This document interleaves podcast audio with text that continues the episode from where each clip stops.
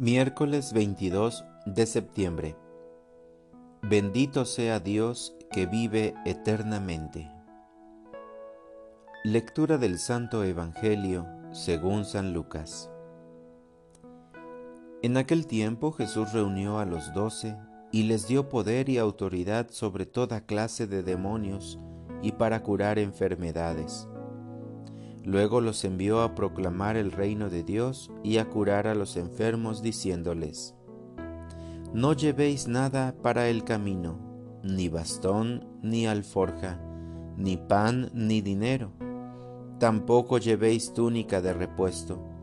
Quedaos en la casa donde entréis hasta que os vayáis de aquel sitio, y si alguien no os recibe, al salir de aquel pueblo, sacudíos el polvo de los pies para probar su culpa. Ellos se pusieron en camino y fueron de aldea en aldea, anunciando la buena noticia y curando en todas partes. Palabra del Señor. Reflexión. Elección y misión para los continuadores de la obra de Jesús para sus parientes, los que escuchan la palabra de Dios y la ponen en práctica, los prolongadores de la buena noticia de Jesús, son instruidos y armados con las herramientas necesarias para su tarea. Su tarjeta de presentación es que imitan totalmente al Maestro, es decir, todo aquel dominio sobre el mundo que manifestaba Jesús ahora se manifiesta en sus discípulos. Ellos son testigos de esto, sobre todo por su pobreza, su libertad y su confianza total en Dios. Ellos no tienen la consigna de integrar a su grupo al mayor número posible de personas donde se encuentra la salvación adoptando unos ritos y un sistema de pensamiento. Su misión es dar a conocer a todo el mundo quién es el dueño, el gobernador de todo el universo y de la vida de las personas, y cómo sabiamente lo va guiando.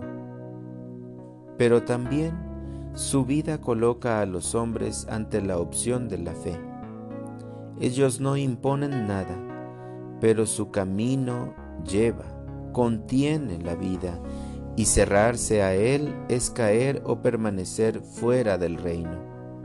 Además, el mensaje del apóstol es eficaz, porque a la vez que evangeliza, va curando, predica y obra.